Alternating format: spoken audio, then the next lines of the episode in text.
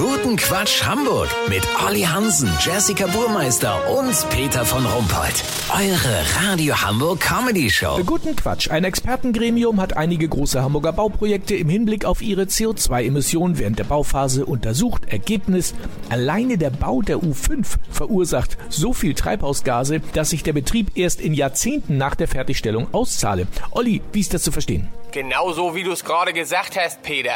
Die riesigen Mengen Erdreich für solche Vorhaben kannst du nicht mit einem Teelöffel oder einem Backförmchen bewegen. Jedenfalls nicht, wenn das Vorhaben auch irgendwann mal fertig werden soll. Dazu braucht es schweres Gerät wie Bagger, Bulldozer und Kipplaster. Solche Fahrzeuge fahren noch nicht mit einer 9-Volt-Batterie. Dazu die Baustoffe. Beton ist ein riesen CO2-Treiber. Graue Energie genannt, weil sie nie mit eingepreist wird. Im Umkehrschluss hieße das also, wir können nichts Nachhaltiges bauen, weil wir nicht nachhaltig bauen können, oder wie? So könnte man es sagen, Peter. Also führt der Weg äh, beim Umweltschutz dann doch zurück in die Steinzeit, wie viele Kritiker es in den 80ern schon formuliert hatten. Nicht ganz, denn Säbelzahntiger und Mammut sind ja ausgestorben. Außerdem sind diese Höhlen energetisch von der Dämmung her eine Katastrophe gewesen. Ja, aber es muss doch noch eine andere Lösung geben. Gibt's ja auch. Die Lösung ist in unseren Köpfen, Peter. Sie muss psychologisch und philosophisch herbeigeführt werden. Weißt, wie ich mein? Ehrlich gesagt nicht, Olli. Mobilität als solche darf nicht länger als bloße Doktrin, als Evangelium des modernen Menschen gelten. Richard David Precht hat in seinem neuen Buch Zuhause ist da, wo kein Zug fährt, das Standardwerk zu Nachhaltigkeit und Mobilität vorgelegt. Lass so machen, wenn er damit die 20.000 Kilometer Lesereise mit der Deutschen Bahn abgerissen hat, melde ich mich noch morgen. Habt ihr das exklusiv, okay? Ja, äh, vielen Dank, Olli Hansen. Kurzquatsch mit Jessica Burmeister.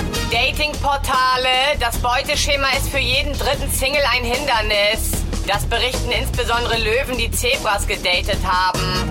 Lübeck, Geldautomat gesprengt.